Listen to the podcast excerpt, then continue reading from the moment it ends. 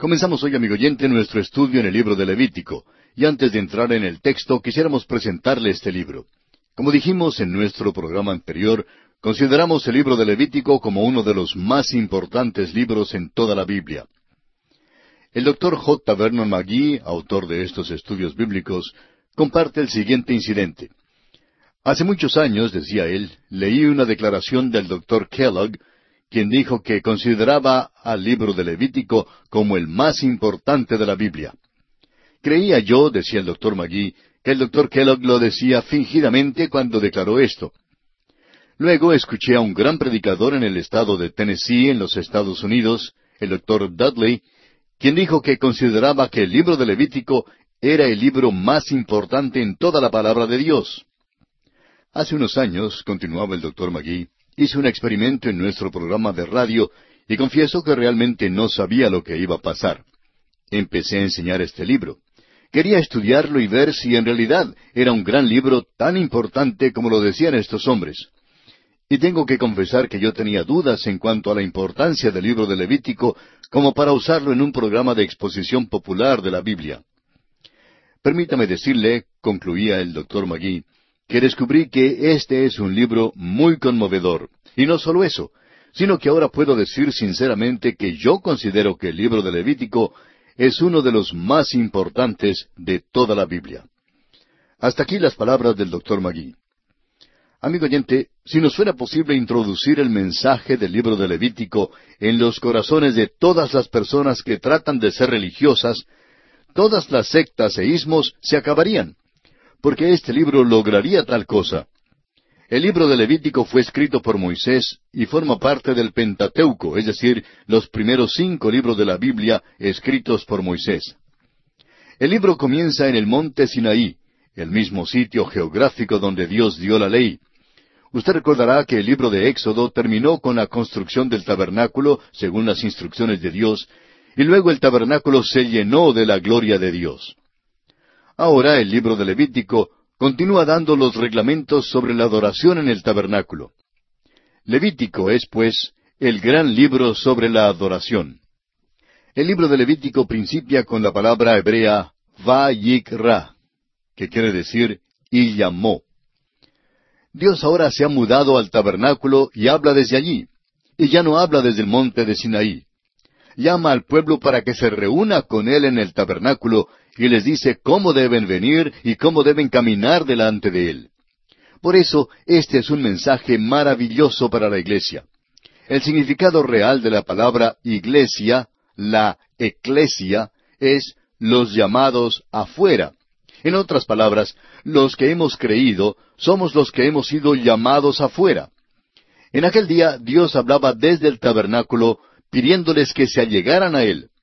Hoy en día el Señor Jesús nos llama y dice en Juan 10, 27, Mis ovejas oyen mi voz. Por tanto, este libro tendrá un maravilloso mensaje para nosotros hoy en día. Levítico es el libro sobre la adoración. El sacrificio, la ceremonia, el rito, la liturgia, las instrucciones, los lavamientos, las convocaciones, las fiestas que debían ser guardadas, las condiciones y las amonestaciones se amontonan en este libro. Todos estos ejercicios físicos fueron dados para enseñar verdades espirituales. El apóstol Pablo escribió en su primera carta a los Corintios capítulo diez versículo once y estas cosas les acontecieron como ejemplo y están escritas para amonestarnos a nosotros, a quienes han alcanzado los fines de los siglos. Y también en el mismo capítulo diez de Primera a los Corintios, versículo seis, Pablo dice, mas estas cosas sucedieron como ejemplos para nosotros. Y en su carta a los Romanos capítulo quince, versículo cuatro dice, Porque las cosas que se escribieron antes, para nuestra enseñanza se escribieron, a fin de que por la paciencia y la consolación de las Escrituras tengamos esperanza. El apóstol Pedro nos dice que el Antiguo Testamento contiene verdades espirituales para nosotros. En su primera carta, capítulo uno, versículos diez al doce, dice, los profetas que profetizaron de la gracia destinada a vosotros, inquirieron y diligentemente indagaron acerca de esta salvación, escudriñando qué persona y qué tiempo indicaba el Espíritu de Cristo que estaba en ellos, el cual anunciaba de antemano los sufrimientos de Cristo y las glorias que vendrían tras ellos. A esto se les reveló que no para sí mismos, sino para nosotros, administraban las cosas que ahora os son anunciadas por los que os han predicado el Evangelio por el Espíritu Santo enviado del cielo, cosas en las cuales anhelan mirar los ángeles. Y el escritor a los Hebreos dice en el capítulo once, versículo trece de su carta, Conforme a la fe murieron todos estos sin haber recibido lo prometido, sino mirándolo de lejos y creyéndolo y saludándolo y confesando que eran extranjeros y peregrinos sobre la tierra. El libro de Levítico tiene instrucciones maravillosas para nosotros hoy en día porque revela a Cristo de una manera muy extraordinaria. Tyndale, en su prólogo al tercer libro de Moisés, dijo, aunque los sacrificios y ceremonias no pueden ser base ni fundamento sobre las que se pueda edificar, es decir, aunque no podemos comprobar nada por medio de estas cosas, sin embargo, una vez que hemos hallado a Cristo y sus misterios, entonces podemos tomar prestadas las figuras, es decir, las alegorías, las similitudes y los ejemplos para revelar a Cristo y los secretos de Dios que están escondidos en Cristo, y podemos declararlos más viva y perceptiblemente que con todas las palabras del mundo. La adoración para nosotros hoy en día ya no es por medio de ceremonias o ritos, ni es cosa de algún lugar específico. Usted recordará que los israelitas habían estado cumpliendo las ceremonias y que también tenían sus ritos. Pero recordemos también que Jesús dijo a la mujer samaritana en San Juan capítulo cuatro versículos veintiuno al veinticuatro, Mujer, créeme, que la hora viene cuando ni en este monte ni en Jerusalén adoraréis al Padre. Vosotros adoráis lo que no sabéis. Nosotros adoramos lo que sabemos, porque la salvación viene de los judíos. Mas la hora viene, y ahora es, cuando los verdaderos adoradores adorarán al Padre en espíritu y en verdad, porque también el Padre tales adoradores busca que le adoren. Dios es espíritu, y los que le adoran en espíritu y en verdad es necesario que adoren. El principio fundamental del libro de Levítico es santidad a Jehová. El mensaje del libro es doble. Primero, Levítico enseña que el único camino a Dios es por medio del sacrificio. La palabra expiación ocurre cuarenta y cinco veces en este libro. Expiación significa encubrir, la sangre de los toros y de los machos cabríos en realidad no podía quitar el pecado, pero lo podía encubrir hasta que Cristo viniera para quitar todos los pecados. El apóstol Pablo se refiere a esto en su carta a los Romanos capítulo tres versículo veinticinco, cuando dice, a quien Dios puso como propiciación por medio de la fe en su sangre, para manifestar su justicia, a causa de haber pasado por alto en su paciencia los pecados pasados. Los pecados pasados son los pecados en el Antiguo Testamento. El hecho es que Dios nunca aceptó la sangre de los toros ni de los machos cabríos como pago final por el pecado, sino que exigió derramamiento de sangre. Fue una expiación para encubrir los pecados hasta cuando Cristo viniera. En otras palabras, Dios salvó así a crédito en el Antiguo Testamento. Cuando Cristo vino, como lo dice aquel himno con tanta exactitud, todo lo pagó. Esto es verdad en cuanto al pasado, en cuanto al presente y en cuanto al futuro. Uno de los versículos claves en el libro de Levítico que trata de la expiación se halla en el capítulo 17 y el versículo 11, donde dice, Porque la vida de la carne en la sangre está, y yo os la he dado para hacer expiación sobre el altar por vuestras almas, y la misma sangre hará expiación de la persona. El camino a Dios es por medio del sacrificio, y sin derramamiento de sangre no se hace remisión de pecados. En segundo lugar, Levítico nos enseña que el caminar con Dios solo es posible por medio de la santificación.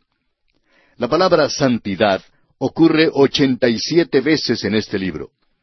El capítulo veinte, versículo veintiséis de este libro nos dice, Habéis pues de serme santos, porque yo Jehová soy santo, y os he apartado de los pueblos para que seáis míos. Dios dio leyes exactas que gobernaban la dieta, la vida social y cada detalle de todos los aspectos físicos de la vida cotidiana de su pueblo.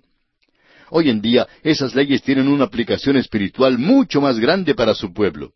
Por eso mismo creemos que debemos estudiar el libro de Levítico porque el acceso a Dios está asegurado para el pecador hoy mediante la sangre derramada de Cristo. El escritor a los Hebreos lo declaró así en el capítulo nueve versículos veinticinco y veintiséis.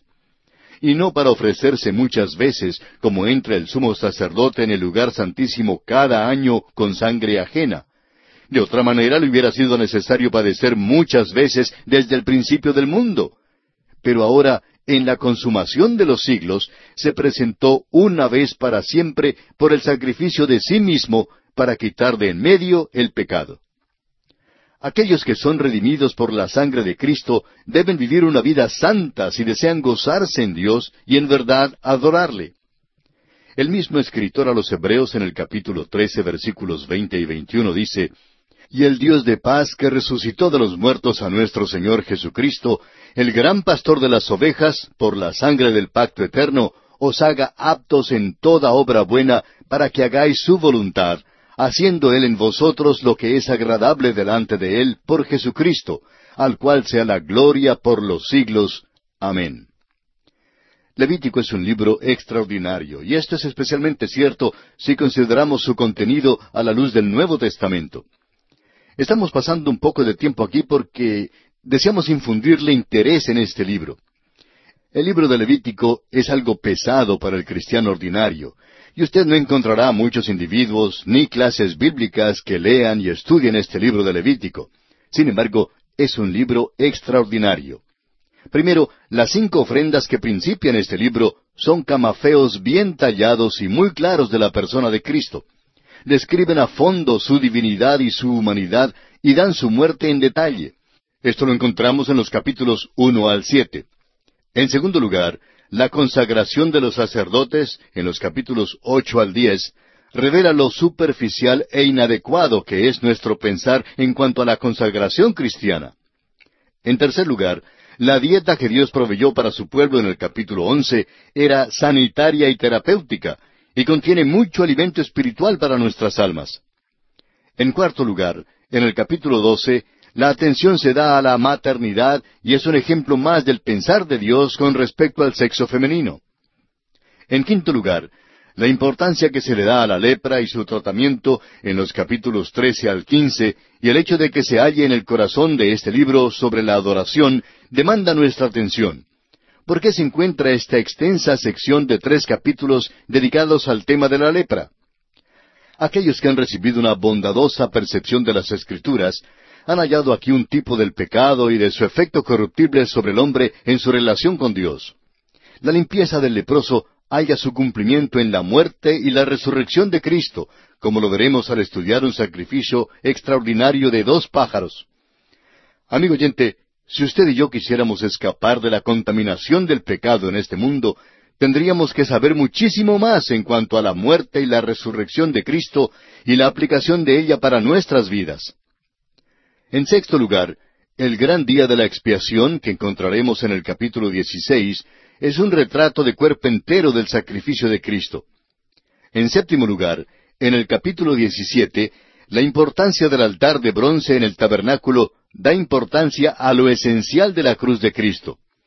En octavo lugar, el énfasis en este libro de instrucciones respecto a los detalles más minuciosos en la vida diaria del pueblo de Dios, en los capítulos 18 al 22, revela cómo Dios desea que se involucre la familia humana con Él.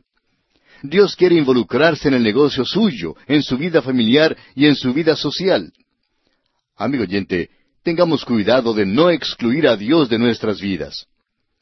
En noveno lugar, la lista de las fiestas en el capítulo 23 suple un programa profético de la agenda de Dios para toda la eternidad.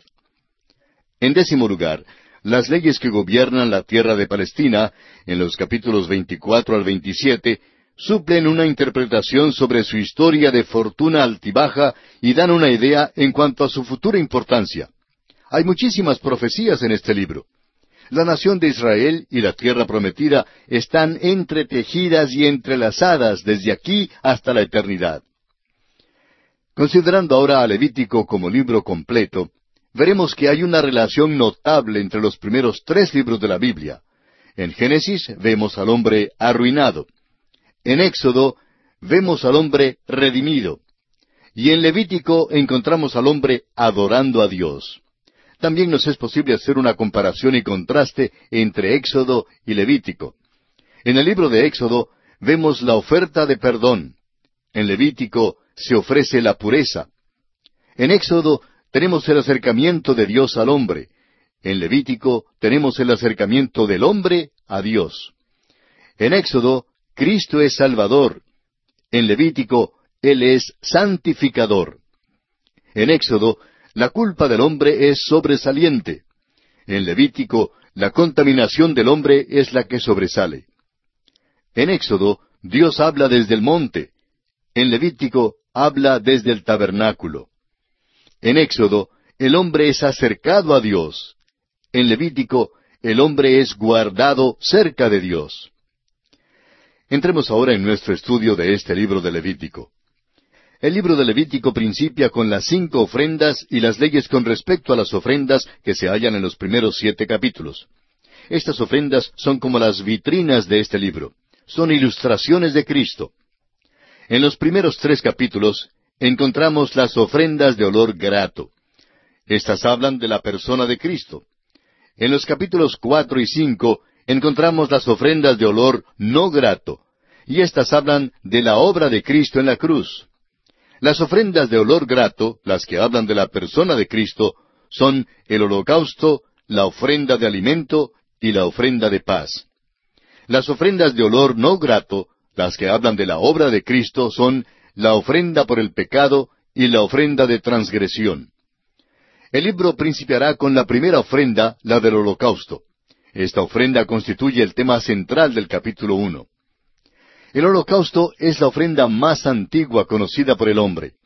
Fue la ofrenda de Abel, de Noé y de Abraham. Todas las ofrendas fueron ofrecidas en el altar de bronce, pero porque el holocausto era ofrecido allí, el altar de bronce también se llama el altar del holocausto.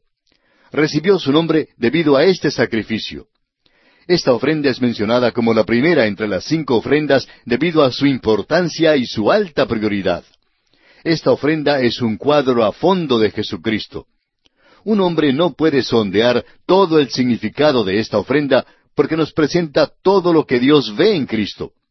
Nosotros no podemos ver todo lo que Él ve. Aquí hay entonces un misterio profundo que sólo el Espíritu Santo nos puede revelar. El holocausto manifiesta la persona de Cristo. Él es nuestro sustituto. El apóstol Pablo revela esto en su carta a los Efesios capítulo cinco, versículo dos, cuando escribe Y andad en amor, como también Cristo nos amó y se entregó a sí mismo por nosotros, ofrenda y sacrificio a Dios en olor fragante. Las ofrendas de olor grato son las que hablan de la persona de Cristo y se encuentran en los capítulos uno al tres de Levítico. Primero tenemos el holocausto, o sea, Cristo como nuestro sustituto, y que constituye, como dijimos ya, el tema central de este capítulo uno. Veamos entonces un breve bosquejo de este capítulo. En primer lugar, estudiaremos los reglamentos para el holocausto que encontraremos en los versículos uno al cuatro. En segundo lugar, veremos el ritual del holocausto en los versículos cinco al dieciséis. El versículo 17 nos presentará el motivo del holocausto. Y en cuarto lugar, encontraremos la ley del holocausto que estudiaremos aquí, pero que realmente se encuentra en el capítulo seis, en los versículos ocho al trece. Comencemos pues con los reglamentos para el holocausto. Leamos el primer versículo de este capítulo uno de Levítico. Llamó Jehová a Moisés y habló con él desde el tabernáculo de reunión, diciendo, Ahora Dios llamó a Moisés desde el tabernáculo. Ya no está hablando desde la cumbre del monte Sinaí con truenos y relámpagos como cuando dio los mandamientos.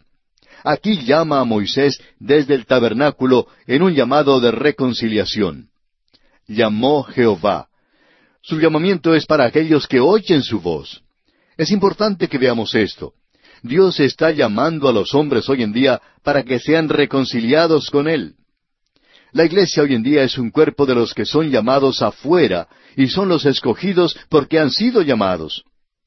En su primera carta a los Corintios, capítulo uno, versículos veintidós al veinticuatro, Pablo dice, Porque los judíos piden señales y los griegos buscan sabiduría, pero nosotros predicamos a Cristo crucificado, para los judíos ciertamente tropezadero y para los gentiles locura, mas para los llamados, así judíos como griegos, Cristo poder de Dios y sabiduría de Dios llamados no significa aquellos que solamente oyen, significa los que responden. Quisiéramos hacerle una pregunta, amigo oyente. ¿Ha oído usted a Dios y le ha respondido? Continuemos con el versículo dos de este capítulo uno de Levítico. Habla a los hijos de Israel y diles, Cuando alguno de entre vosotros ofrece ofrenda a Jehová, de ganado vacuno u ovejuno haréis vuestra ofrenda cuando alguno de entre vosotros. Quiere decir, todo aquel que quiera puede venir.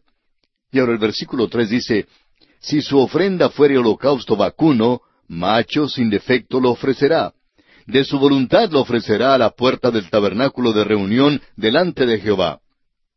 De su voluntad lo ofrecerá. Permítanos decirle, amigo oyente, que estas palabras representan una libertad de albedrío sin traba alguna.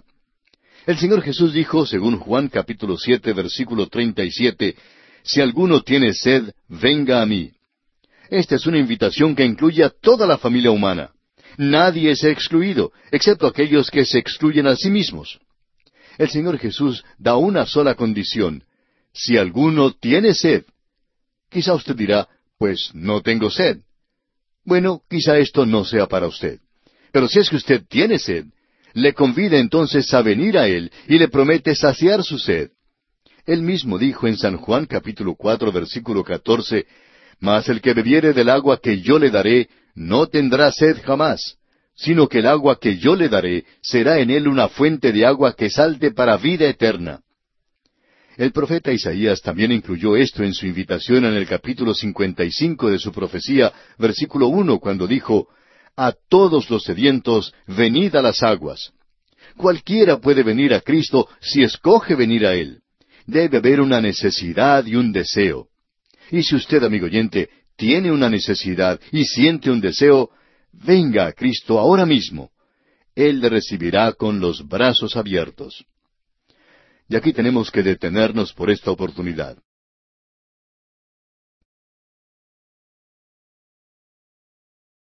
Continuamos hoy, amigo oyente, nuestro recorrido por el libro de Levítico.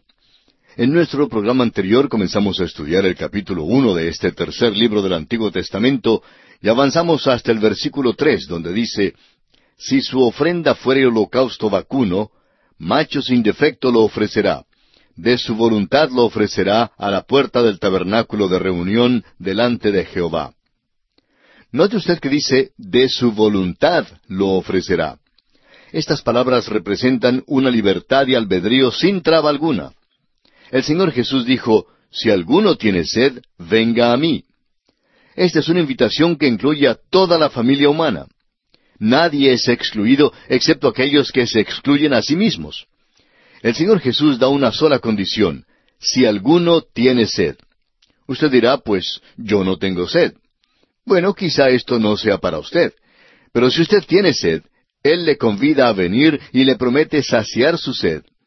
Isaías también incluyó esto en su invitación en el capítulo 55 de su profecía, versículo uno, donde dice, A todos los sedientos, venid a las aguas.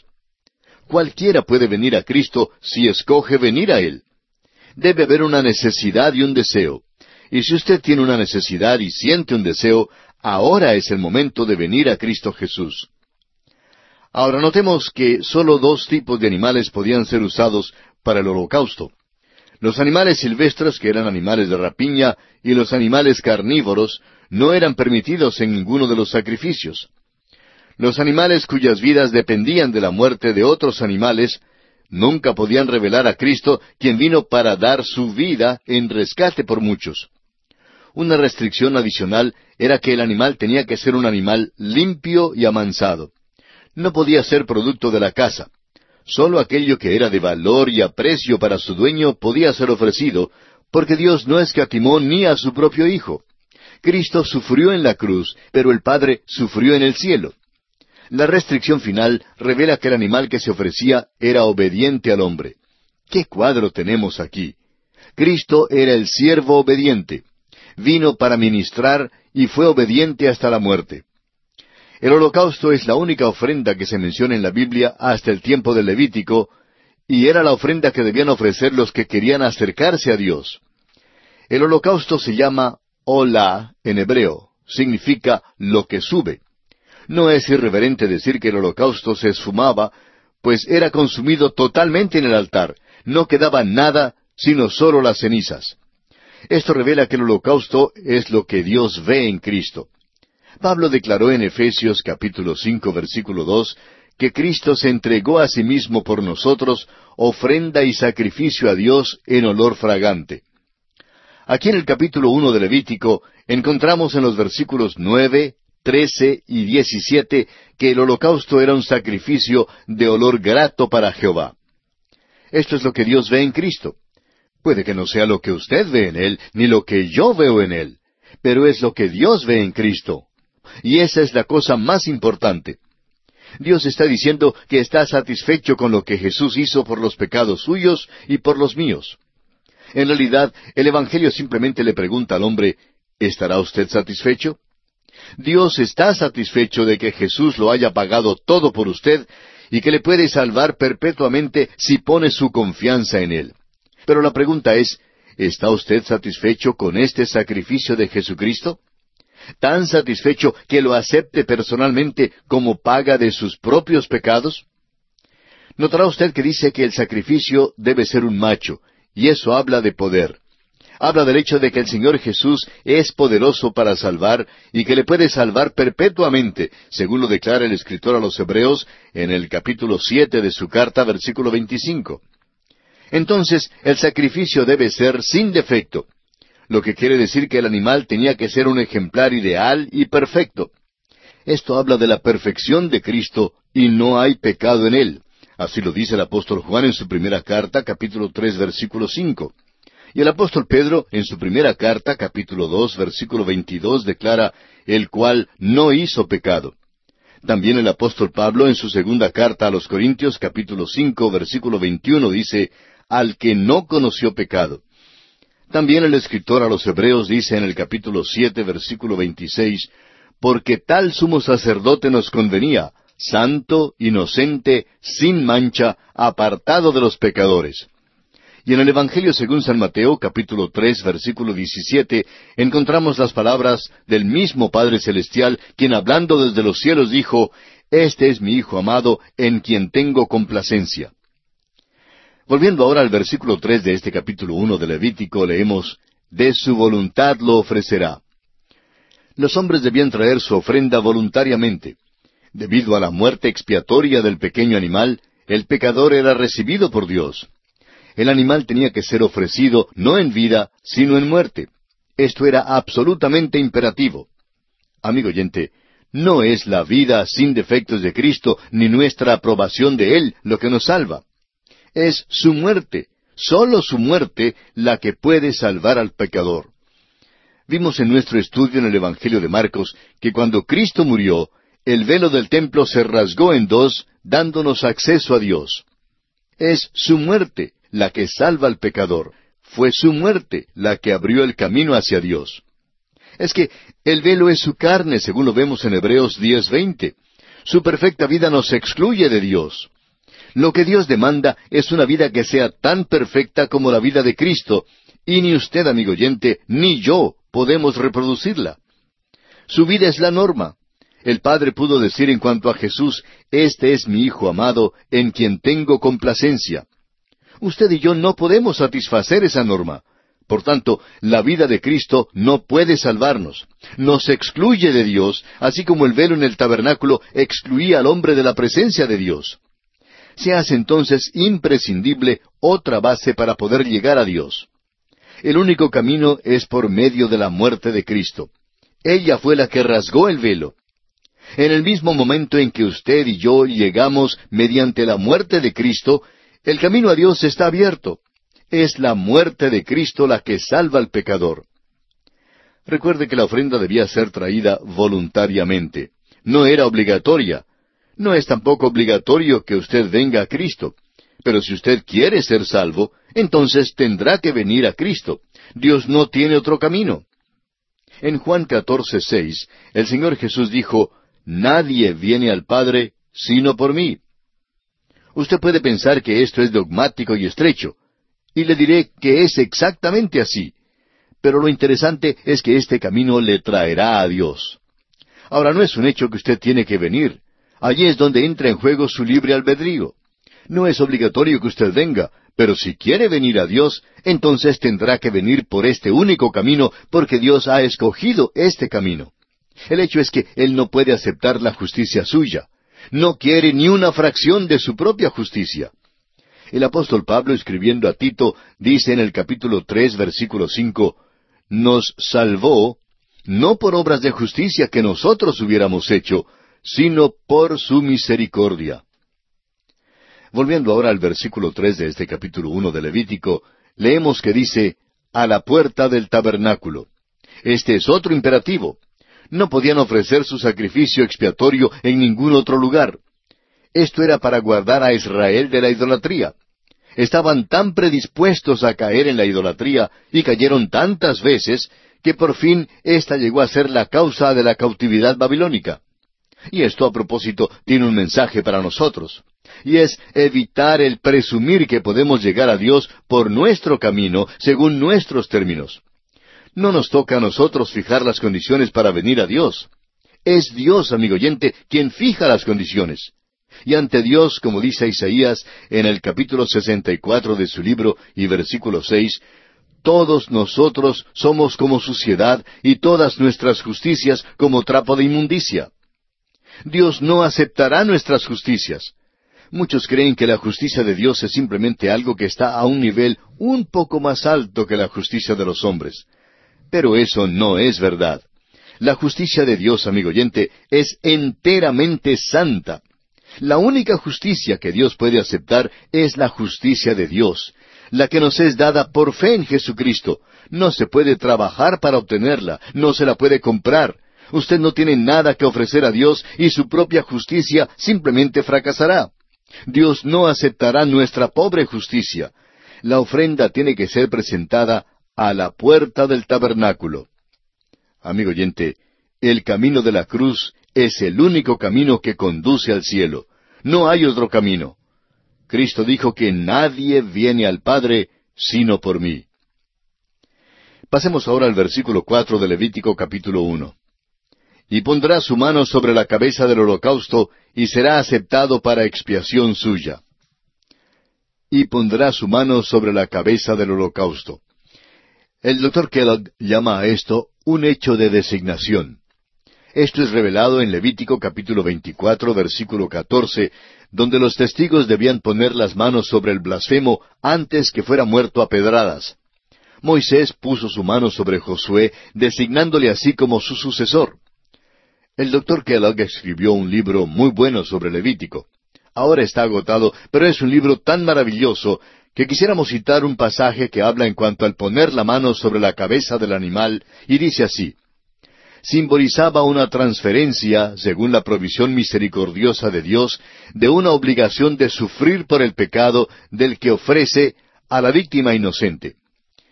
En lo sucesivo, la víctima ocupaba el lugar del que ofrecía y así era tratada. Hasta aquí la cita del doctor Kellogg.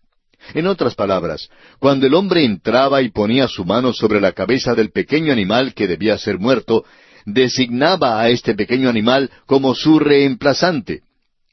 El hombre estaba confesando así que él mismo merecía morir. Amigo oyente, cuando usted acepta a Cristo como su Salvador personal, usted está diciendo que usted es pecador y que no puede salvarse a sí mismo. Expresa que usted desea arrepentirse de sus pecados y que desea acudir al Salvador y que quiere vivir para Él el pequeño animal moría como sustituto de quien lo ofrecía. Eso es lo que Cristo hizo por nosotros. Cuando usted acepta a Cristo, usted pone su mano sobre Él, le designa como su Salvador personal.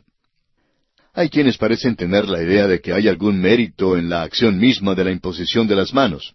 Creen que hay alguna transferencia de poder. Lo único que puede ser transferido, amigo oyente, por medio de la imposición de las manos son los microbios patógenos. No se transfiere nada, sino que designa a otro para tomar su lugar. Cuando ponemos las manos sobre un misionero, como lo hizo la iglesia en Antioquía con Pablo y Bernabé, designamos que está saliendo en nuestro lugar, que es nuestro representante. Cristo, pues, tomó nuestro lugar. Esto es lo que significan las palabras del apóstol Pablo en su segunda carta a los Corintios capítulo cinco versículo veintiuno. Por nosotros lo hizo pecado. Y en Romanos cuatro veinticinco, donde dice, el cual fue entregado por nuestras transgresiones. En el hebreo original, esta imposición de manos sobre el animal ofrendado significa el poner las manos de tal manera que pesan sobre otro. Sobre mí pesa tu furor, es como traduce el Salmo 88, siete, la Biblia de Jerusalén. Esta parte de la ceremonia habla de la expiación y la aceptación de parte de Dios de la ofrenda mediante la muerte de la víctima. Será aceptado para expiación suya. Estas son las últimas palabras del versículo cuatro de Levítico uno. Hemos dicho antes que la expiación quiere decir encubrir y no quitar. El escritor a los Hebreos nos dice en el capítulo diez, versículo cuatro, porque la sangre de los toros y de los machos cabríos no puede quitar los pecados. El Cordero de Dios tiene que quitar el pecado. Esta ofrenda se hacía públicamente. El ofrendante iba al tabernáculo y caminaba al lado del altar y allí daba muerte al pequeño animal. Era un hecho público. Y amigo oyente, es necesario que uno confiese a Cristo públicamente. Es por la fe que ponemos la mano sobre Cristo, pero el público necesita saber que lo estamos haciendo. Creemos que esto es principalmente el significado del bautismo del creyente en Cristo. El bautismo significa ser identificado con. Esta es una confesión pública de que uno se ha identificado con Cristo en su muerte y en su resurrección.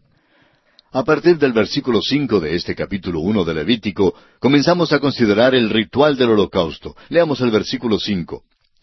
Entonces degollará el becerro en la presencia de Jehová, y los sacerdotes, hijos de Aarón, ofrecerán la sangre, y la rociarán alrededor sobre el altar, el cual está a la puerta del tabernáculo de reunión. Llegamos ahora al ritual del holocausto. El pecador debía traer la víctima para la ofrenda a la entrada del tabernáculo donde se encontraría con un sacerdote. El pecador mismo mataba a la víctima. Hay una sola excepción que notaremos en los versículos catorce y quince. El apóstol Pablo nos dice en Romanos seis veintitrés, La paga del pecado es muerte. Aquí el inocente muere por el culpable. De la misma manera, también Cristo padeció una sola vez por los pecados el justo por los injustos, según lo expresa el apóstol Pedro en su primera carta, capítulo tres, versículo dieciocho. Nuestros pecados, amigo oyente, mataron a Jesucristo. El pecado mío y el pecado suyo causaron la muerte de Cristo. Nos cansamos a veces de escuchar los argumentos en cuanto a quién causó la muerte de Cristo. Acusan a los príncipes religiosos, a la nación de Israel, a la nación romana, en fin. Pero amigo oyente, pueden arguir todo lo que quieran. El hecho es que si yo no fuera pecador y si usted no fuera pecador, ninguno le habría matado. Fue nuestro pecado que le mató. Notemos ahora que cada sacrificio tenía que ser muerto. O bien el pecador o el sacerdote que representaba a la nación mataba a la víctima. No había perdón aparte de la sangre derramada de la víctima. Y así hoy en día es sólo la sangre de Cristo la que nos puede limpiar de todo pecado. Después de matar la víctima, el sacerdote era quien se encargaba de lo demás. Rociaba la sangre sobre el altar. La sangre simbolizaba la vida y el rocío la presentaba a Dios. Leamos ahora los versículos seis al nueve de este capítulo uno de Levítico. Y desollará el holocausto y lo dividirá en sus piezas. Y los hijos del sacerdote Aarón pondrán fuego sobre el altar y compondrán la leña sobre el fuego Luego los sacerdotes hijos de Aarón acomodarán las piezas, la cabeza y la grosura de los intestinos sobre la leña que está sobre el fuego que habrá encima del altar. Y lavará con agua los intestinos y las piernas, y el sacerdote hará arder todo sobre el altar. Holocausto es ofrenda encendida de olor grato para Jehová. Todo tenía que hacerse decentemente y con orden. Dios no es un Dios de confusión, amigo oyente. La ofrenda debía ser despedazada en porciones para que pudiera ser descubierta y también para que pudiera ser consumida con más facilidad por el fuego. La vida interior del Señor Jesucristo ha sido abierta para nuestra inspección ya por más de dos mil años. Y en verdad, Jesucristo ha sido examinado más que cualquier otra persona. Hay más desacuerdo en cuanto a Jesucristo que en cuanto a cualquier otro personaje histórico. Esto fue cierto en el tiempo cuando Él vivía sobre la tierra y todavía es verdad hoy en día. Jesús todavía hace la pregunta, ¿quién dicen los hombres que es el Hijo del Hombre? Hay toda clase de criterios hoy en día y no faltan los que realmente son blasfemos. Sin embargo, todavía es cierto que Él es santo, inocente, sin mancha, apartado de los pecadores. Leamos ahora los versículos diez al trece de Levítico capítulo uno. Si su ofrenda para holocausto fuere del rebaño, de las ovejas o de las cabras, macho sin defecto lo ofrecerá. Y lo degollará al lado norte del altar delante de Jehová. Y los sacerdotes hijos de Aarón rociarán su sangre sobre el altar alrededor. Lo dividirá en sus piezas, con su cabeza y la grosura de los intestinos. Y el sacerdote las acomodará sobre la leña que está sobre el fuego que habrá encima del altar y lavará las entrañas y las piernas con agua, y el sacerdote lo ofrecerá todo, y lo hará arder sobre el altar. Holocausto es, ofrenda encendida de olor grato para Jehová. Note usted una vez más que la ofrenda es despedazada en porciones y totalmente descubierta. Jesucristo, quien ha sido puesto bajo examen por todos estos años, todavía hoy es del todo deseable. Notemos también que el fuego tenía que ser usado en el altar. El fuego no representa necesariamente el infierno, ni la venganza, ni la ira. No estamos de acuerdo con los que exageran tanto este significado del fuego. El fuego no simbolizó estas cosas en la zarza ardiente que le apareció a Moisés. El fuego muchas veces simboliza la fuerza purificadora y el poder irresistible de Dios. Malaquías 3.3 nos dice, y se sentará para afinar y limpiar la plata, porque limpiará a los hijos de Leví los afinará como a oro y como a plata. El fuego es aquella fuerza irresistible de Dios que a veces destruye y a veces limpia y a veces consume. La índole del objeto determina el proceso que tomará. Aquí en el holocausto, el fuego habla de la entrega total de Cristo a Dios. Es la consagración absoluta. En nuestra experiencia, esto también es esencial si es que vamos a adorar a Dios en espíritu y en verdad. Deuteronomio 4:24 dice, Porque Jehová tu Dios es fuego consumidor, Dios celoso. Amigo oyente, usted no puede simplemente divertirse y salir bien con Dios. Y es por eso mismo que hay tanto que es falso en nuestras iglesias hoy. Es por eso que hay tanto que es falso en lo que se hace pasar por servicio cristiano en nuestros días. Amigo oyente, queremos decírselo bondadosamente pero usted no está sirviendo a Dios a menos que usted esté permitiéndole limpiar y purificar su vida. Nos hemos olvidado de este asunto de la santidad en nuestros días. Hace falta en las iglesias y en nuestras propias vidas. Continuemos ahora leyendo los versículos 14 al 16 de Levítico capítulo 1. Si la ofrenda para Jehová fuere holocausto de aves, presentará su ofrenda de tórtolas o de palominos. Y el sacerdote la ofrecerá sobre el altar y le quitará la cabeza, y hará que arda en el altar. Y su sangre será exprimida sobre la pared del altar. Y le quitará el buche y las plumas, lo cual echará junto al altar, hacia el oriente, en el lugar de las cenizas. La pobreza no constituía ninguna excusa para no traer a Dios una ofrenda.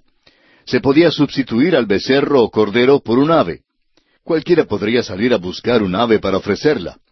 ¿Notó usted que cuando nuestro Señor Jesucristo nació, ¿Sus padres ofrecieron tórtolas? Sus padres eran pobres y Jesús nació en la pobreza. Veamos ahora en el versículo 17 cuál es el motivo del holocausto. Y la henderá por sus alas, pero no la dividirá en dos. Y el sacerdote la hará arder sobre el altar, sobre la leña que estará en el fuego. Holocausto es ofrenda encendida de olor grato para Jehová.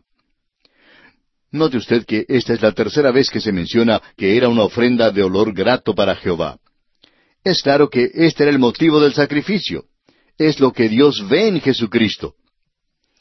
Y aquí, amigo oyente, tenemos que detenernos por esta oportunidad. En nuestro próximo programa estudiaremos la ley del holocausto, aunque en realidad esta ley no aparece aquí en el capítulo uno de Levítico. La ley del holocausto se encuentra en el capítulo seis, en los versículos ocho hasta el trece, y le recomendamos estudiarla y prepararse para nuestro próximo programa.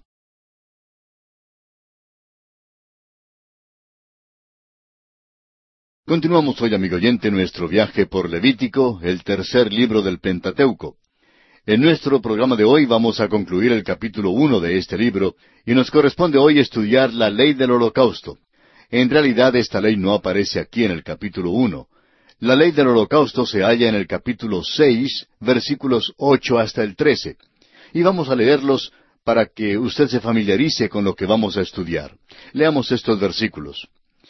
Habló aún Jehová a Moisés diciendo, Manda a Aarón y a sus hijos y diles, Esta es la ley del holocausto. El holocausto estará sobre el fuego encendido sobre el altar toda la noche hasta la mañana.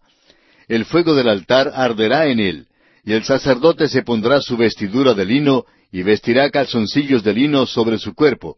Y cuando el fuego hubiere consumido el holocausto, apartará él las cenizas de sobre el altar y las pondrá junto al altar. Después se quitará sus vestiduras y se pondrá otras ropas, y sacará las cenizas fuera del campamento a un lugar limpio. Y el fuego encendido sobre el altar no se apagará, sino que el sacerdote pondrá en él leña cada mañana, y acomodará el holocausto sobre él, y quemará sobre él las grosuras de los sacrificios de paz. El fuego arderá continuamente en el altar, no se apagará. Las ofrendas por la mañana y por la noche eran un holocausto ofrecido por Aarón y los sacerdotes por la nación de Dios. Era llamado el holocausto continuo. Y así también ahora, Cristo en consagración siempre vive para interceder por nosotros. Esto es expresado en forma sumamente bella en una antigua orden para la visitación a los enfermos atribuida a Anselmo de Canterbury. Allí está escrito lo siguiente. El ministro dirá al enfermo, ¿crees que no puede ser salvo sino mediante la muerte de Cristo?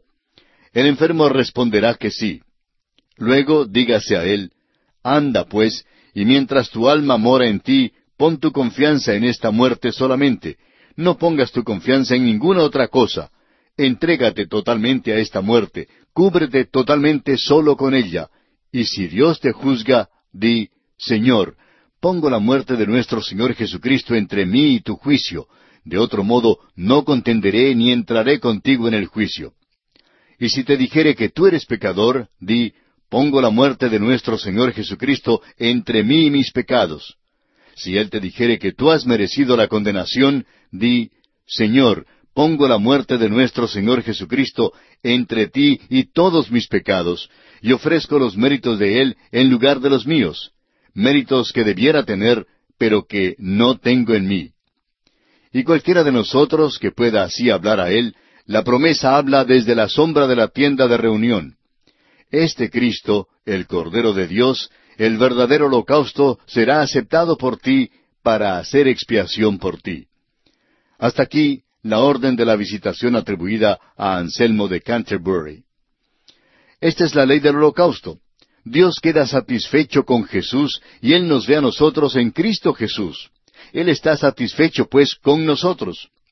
El apóstol Pablo en su carta a los Romanos capítulo tres versículos 21 al 24 escribió, Pero ahora, aparte de la ley, se ha manifestado la justicia de Dios, testificada por la ley y por los profetas, la justicia de Dios por medio de la fe en Jesucristo para todos los que creen en Él, porque no hay diferencia, por cuanto todos pecaron y están destituidos de la gloria de Dios, siendo justificados gratuitamente por su gracia, mediante la redención que es en Cristo Jesús.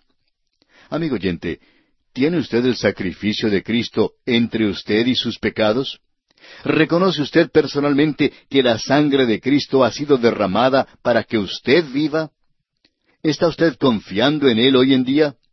Dios ve a Cristo como el único que puede satisfacer la condenación que merecen los pecados suyos. ¿Ha visto usted a Jesucristo de esta manera?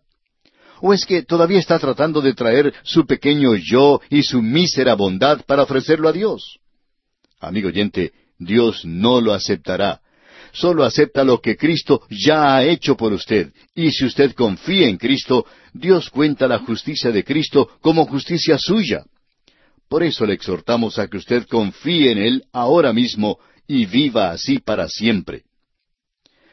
Y aquí concluye nuestro estudio del capítulo uno del libro de Levítico, y entramos ahora en el capítulo dos. En este capítulo estudiaremos la ofrenda del alimento. Las ofrendas hablan de la persona y de la obra de Cristo. El holocausto era un cuadro a fondo de Cristo en su muerte. En cambio, la ofrenda del alimento revela la humanidad de Jesús en toda su perfección y amabilidad. Al leer acerca de esta ofrenda, verá usted que se lee exactamente como una receta de pan. Y eso es exactamente lo que es. Es realmente una ofrenda de alimento. Puesto que no hay derramamiento de sangre, esta ofrenda era diferente de las otras. Sin embargo, generalmente era ofrecida con otra ofrenda en la que había derramamiento de sangre. Esta ofrenda de alimento podría ser ofrecida o bien cocida o no cocida. Aarón y sus hijos recibieron una porción de esta ofrenda como alimento para ellos mismos. Tenía que ser comida por todos los varones en la familia de Aarón. La ofrenda de alimento manifiesta la humanidad de Jesús en toda su perfección. Su deidad no se deja entrever aquí. Jesús era perfecto hombre y era el hombre perfecto. El propósito de Dios para el hombre se cumple en Jesús. Él es el segundo hombre, pero el último Adán. No habrá más Adanes, pero habrá otros hombres como Jesucristo. Él es el último Adán, la cabeza de un nuevo pueblo. El apóstol Juan en su primera carta, capítulo tres, versículo dos, dice, Amados, ahora somos hijos de Dios, y aún no se ha manifestado lo que hemos de ser, pero sabemos que cuando Él se manifieste, seremos semejantes a Él porque le veremos tal como Él es. Amigo oyente, el hombre como está en el mundo hoy en día es el fracaso más colosal en todo el universo. ¿Jamás ha pensado usted en eso? Las escrituras son francas y específicas en cuanto a este punto. El apóstol Pablo en su carta a los Romanos capítulo tres versículos doce y veintitrés dice, Todos se desviaron, y el original aquí sugiere que son naufragios. A una se hicieron inútiles. Y por cuanto todos pecaron y están destituidos de la gloria de Dios. Dios no puede salvar por la ley por la sencilla razón de que Dios ve nuestras imperfecciones. No podemos cumplir ni guardar la ley. No podemos darle perfección. Dios no nos puede salvar estando nosotros en nuestras imperfecciones, porque Él es un Dios santo y exige justicia y perfección absoluta. La imperfección es lo mejor que podemos hacer, por eso el género humano es un fracaso. El profeta Isaías nos dice en el capítulo 59, versículo 8 de su libro, No conocieron camino de paz. Un informe de Rockefeller salió hace unos años que declaraba que el hombre es una criatura bélica. En los terrenos de nuestras universidades hay quienes protestan en cuanto a las guerras, pero que al mismo tiempo luchan y crean alborotos en los terrenos universitarios. Ahora, ¿por qué esto?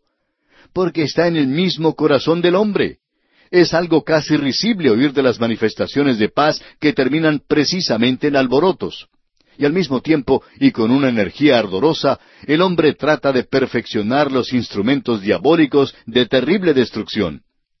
Con toda certeza, amigo oyente, este no es el propósito para el que fue creado el hombre. Dios tiene otro propósito en mira para el hombre, y si usted desea ver lo que piensa, mire entonces a Jesús. Aquí está el hombre que agradó a Dios. Hubo una gloria en su naturaleza humana. La amabilidad de Jesús era en verdad un perfume fragante. Su venida fue una gloria, su estancia una bendición, su partida una gracia. Su simpatía ha llenado el mundo con una nueva esperanza y un nuevo ideal en cuanto a la humanidad. Hay dos aspectos importantes en cuanto a esta ofrenda del alimento los ingredientes que se agregan y los ingredientes que no se agregan. Veamos ligeramente el bosquejo de este capítulo dos de Levítico. Como dijimos ya, el tema central de este capítulo es la ofrenda del alimento, es decir, la amabilidad de Cristo. Y consideraremos cuatro aspectos principales. Primero, la ofrenda del alimento mezclada, pero no cocida, en los versículos uno al tres. En segundo lugar, la ofrenda del alimento mezclada y cocida, en los versículos cuatro al trece. En tercer lugar, las primicias de las espigas verdes rociadas con aceite e incienso, en los versículos catorce al dieciséis. Y en último lugar, la ley de la ofrenda del alimento. Y para ello tendremos que volver una vez más al capítulo seis de Levítico, los versículos catorce al veintitrés. El primer aspecto es pues la ofrenda del alimento mezclada, pero no cocida. Leamos el versículo uno de este capítulo dos de Levítico. Cuando alguna persona ofreciere oblación a Jehová, su ofrenda será flor de harina, sobre la cual echará aceite y pondrá sobre ella incienso. La ofrenda debía ser hecha de flor de harina, y la harina fina en aquel día era cosa rara. No tenían los grandes molinos como los tenemos hoy en día diseminados por todas partes tenían que moler el grano a mano en un tipo de tazón de piedra, friccionando una piedra contra otra para triturar el grano. Muchas veces quedaba muy gruesa y desigual si el molinero se descuidaba o si estaba apurado. Si la harina tenía que ser fina, tenían entonces que pasar muchísimo tiempo moliéndola. Ahora bien, esta ofrenda tenía que ser de harina muy fina, o sea, de harina bien molida. Esto nos presenta al Señor Jesús en su personalidad humana. Hoy en día estamos seguros que diríamos, usando la expresión corriente, que él tenía una personalidad bien integrada. Era una persona normal. En realidad creemos que Jesucristo ha sido la única persona normal que jamás haya vivido aquí en la tierra. El pecado ha hecho desigual y anormal a toda la raza humana. Una parte de nuestras personalidades se ha desarrollado excesivamente a costa de otras partes de nuestra personalidad. Un estudiante universitario que se encontraba en el último año de sus estudios sobre psicología anormal fue a hablar con el profesor del departamento de psicología y le dijo que cuando consideraba la etiología de la afección de cada forma de la anormalidad que estudiaba, descubrió que padecía también todos los síntomas de cada una de estas formas de la anormalidad. El profesor se echó a reír y le dijo, yo me preguntaba cuándo vendrías a verme. Todos tus compañeros han venido para decirme lo que tú acabas de decir. Todos tienen los síntomas y yo también tengo los síntomas. Amigo oyente, todos nosotros los tenemos. El famoso psiquiatra norteamericano, el doctor Menninger, dice que todo el género humano hoy en día está un poquito chiflado. Todos estamos un poquito descentrados. Pero Jesús fue la única persona normal. Fíjese usted lo desiguales que han sido los caracteres de los hombres en la Biblia. A Sansón le fue posible hacer grandes proezas físicas, pero aparece algo débil en cuanto a su voluntad y su mente. Pablo era un gigante intelectual, pero se veía débil de cuerpo. Simón Pedro era fácilmente persuadido por sus emociones, como lo vemos cuando declara que moriría por Jesús, pero negándole, sin embargo, más tarde. Esto revela una debilidad definida en el área de su voluntad. El rey Saúl, por su parte, era obstinado y terco, sin poder inclinarse para obedecer a Dios. Esto condujo a su destronamiento y luego a su muerte. Todos estos hombres tenían sus desvíos de lo normal, tenían personalidades subdesarrolladas. En contraste con ellos y con todos nosotros, Jesús era bien equilibrado. Tenía el equilibrio suficiente en todas las áreas de su personalidad podía ahuyentar a los cambistas del templo y podía tomar a los niñitos en sus brazos. Cuando cumplía apenas doce años, los príncipes religiosos se asombraron de su sabiduría. Cuando empezó a enseñar, el pueblo quedó asombrado diciendo, ¿Cómo sabe éste letras sin haber estudiado? Como lo registra el Evangelio de Juan, capítulo siete, versículo quince.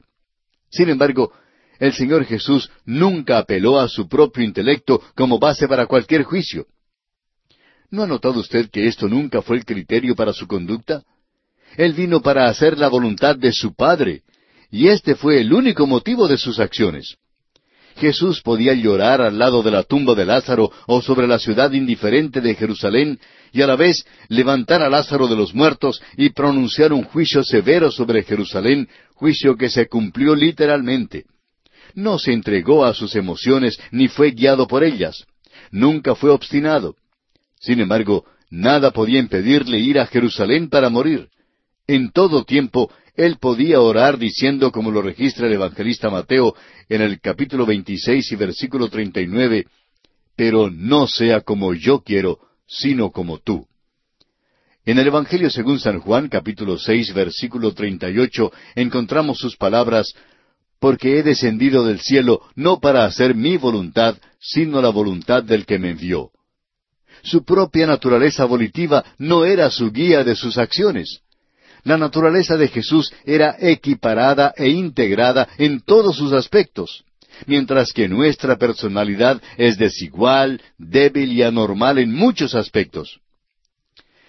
Volviendo ahora al versículo uno del capítulo dos de Levítico, leemos sobre la cual echará aceite.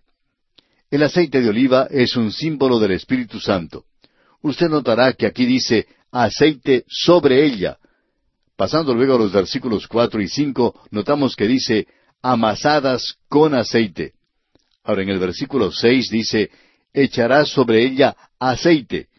Y en el versículo siete dice con aceite. Con todo esto, la ofrenda del alimento quedaba empapada con aceite. El aceite era una parte muy importante de las ofrendas y era aplicado en muchas maneras diferentes.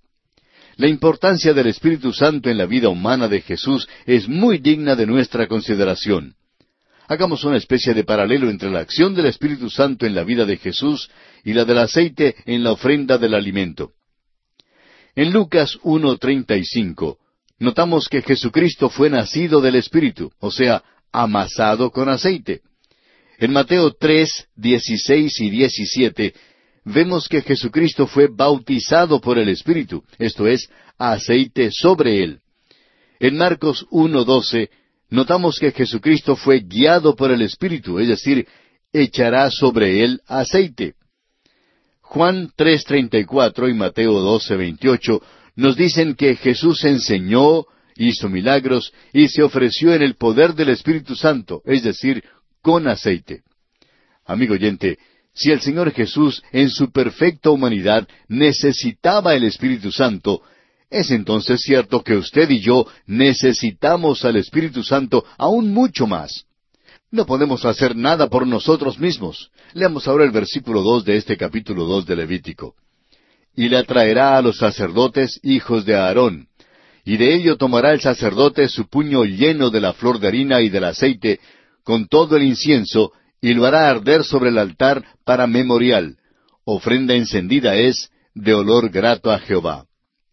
El incienso se hacía según una fórmula secreta. Evidentemente era una forma de incienso puro mezclada con otros ingredientes aromáticos era preparado con ciertas partes de algunas plantas o árboles, quizá con la cáscara u hojas. El incienso exudaba su fragancia sólo cuando era mojado, molido, quemado o puesto bajo presión. Y esto habla de la vida del Señor Jesús, cómo Él manifestó la fragancia de su vida bajo los fuegos de la tensión, las presiones y la persecución. Esto es lo que su Padre vio en Él, y por eso dijo que tenía complacencia en Él. Había una fragancia especial en su vida y debe haber una fragancia también en nuestras vidas, puesto que pertenecemos a Él. Leamos ahora el versículo tres de este capítulo dos de Levítico. Y lo que resta de la ofrenda será de Aarón y de sus hijos. Es cosa santísima de las ofrendas que se queman para Jehová. Los sacerdotes recibían una porción de la ofrenda del alimento. Debían recibir un porcentaje de cada ofrenda. Al parecer, lo restante era mezclado y luego quemado sobre el altar. Notamos aquí un énfasis especial sobre el hecho de que esta ofrenda era quemada sobre el altar aunque no había derramamiento de sangre relacionado con ella. El fuego recibe un gran énfasis, como también lo veremos en los versículos dos, nueve y dieciséis, y en el capítulo seis, versículos quince, diecisiete y dieciocho. Y pasamos ahora a considerar el segundo aspecto en este capítulo dos de Levítico, o sea, la ofrenda del alimento mezclada y cocida. Leamos los versículos cuatro al diez. Cuando ofrecieres ofrenda cocida en horno, será de tortas de flor de harina sin levadura, amasadas con aceite, y hojaldres sin levadura, untadas con aceite. Mas si ofrecieres ofrenda de sartén, será de flor de harina sin levadura, amasada con aceite, la cual partirás en piezas y echarás sobre ella aceite. Es ofrenda. Si ofrecieres ofrenda cocida en cazuela, se hará de flor de harina con aceite. Y traerás a Jehová la ofrenda que se hará de estas cosas, y la presentarás al sacerdote, el cual la llevará al altar. Y tomará el sacerdote de aquella ofrenda lo que sea para su memorial, y lo hará arder sobre el altar, ofrenda encendida de olor grato a Jehová. Y lo que resta de la ofrenda será de Aarón y de sus hijos. Es cosa santísima de las ofrendas que se queman para Jehová. Estas son instrucciones detalladas para el rito de la ofrenda del alimento. ¿Y no es verdad que se parece a una receta para hacer pan? Este énfasis sobre la harina fina y el aceite se repite muchas veces. El fuego también se menciona varias veces. Queremos decir con gran énfasis que el fuego aquí no simboliza el infierno en ninguna manera. Es la energía y el poder purificador de Dios lo que sacó a la luz la dulzura en la vida de Cristo. En el versículo nueve, esta ofrenda es específicamente declarada como una ofrenda de olor grato a Jehová. El significado final y completo de esta ofrenda es lo que Dios ve en Cristo. Su dulzura se hizo más y más aparente a medida que aumentaba la presión y tensión sobre su cuerpo. Ahora muchas veces hoy en día no es dulzura exactamente lo que sale de nosotros cuando estamos bajo tensiones. Hemos oído decir a muchos cristianos cosas muy poco prudentes cuando estaban bajo tensiones. Mientras más tensión le fue puesta al Señor Jesucristo, más dulce era. El Señor pudo decir en Juan 8:29, porque el que me envió conmigo está, no me ha dejado solo el Padre, porque yo hago siempre lo que le agrada. Lo que sobraba de la ofrenda, del alimento, debía ser de Aarón y de sus hijos. Los creyentes tenemos hoy el privilegio sumo de compartir a Cristo con Dios el Padre. Amigo oyente, ¿Qué ve usted en Cristo Jesús? ¿Hay una dulzura en cuanto a Él? ¿Ha inhalado usted la dulzura y la fragancia de la vida de Cristo? En el Evangelio según San Juan, capítulo seis, versículos cincuenta y tres al cincuenta y ocho, leemos Jesús les dijo, De cierto, de cierto os digo, si no coméis la carne del Hijo del hombre y bebéis su sangre, no tenéis vida en vosotros. El que come mi carne y bebe mi sangre tiene vida eterna, y yo le resucitaré en el día postrero. Porque mi carne es verdadera comida, y mi sangre es verdadera bebida. El que come mi carne y bebe mi sangre, en mí permanece, y yo en él. Como me envió el Padre viviente, y yo vivo por el Padre, asimismo el que me come, él también vivirá por mí. Este es el pan que descendió del cielo, no como vuestros padres comieron el maná y murieron el que come de este pan vivirá eternamente. Amigo oyente, si usted y yo deseamos tener algo de esta dulzura en nuestra vida, tenemos que participar de Cristo Jesús. Por supuesto que no hablamos en forma literal porque no somos caníbales.